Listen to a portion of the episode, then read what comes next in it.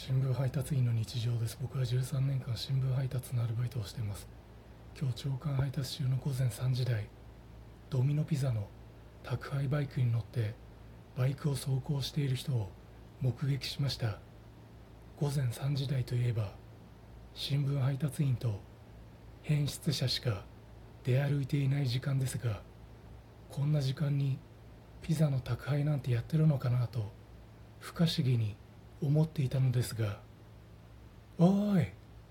ドミノピザさん手伝いましょうか？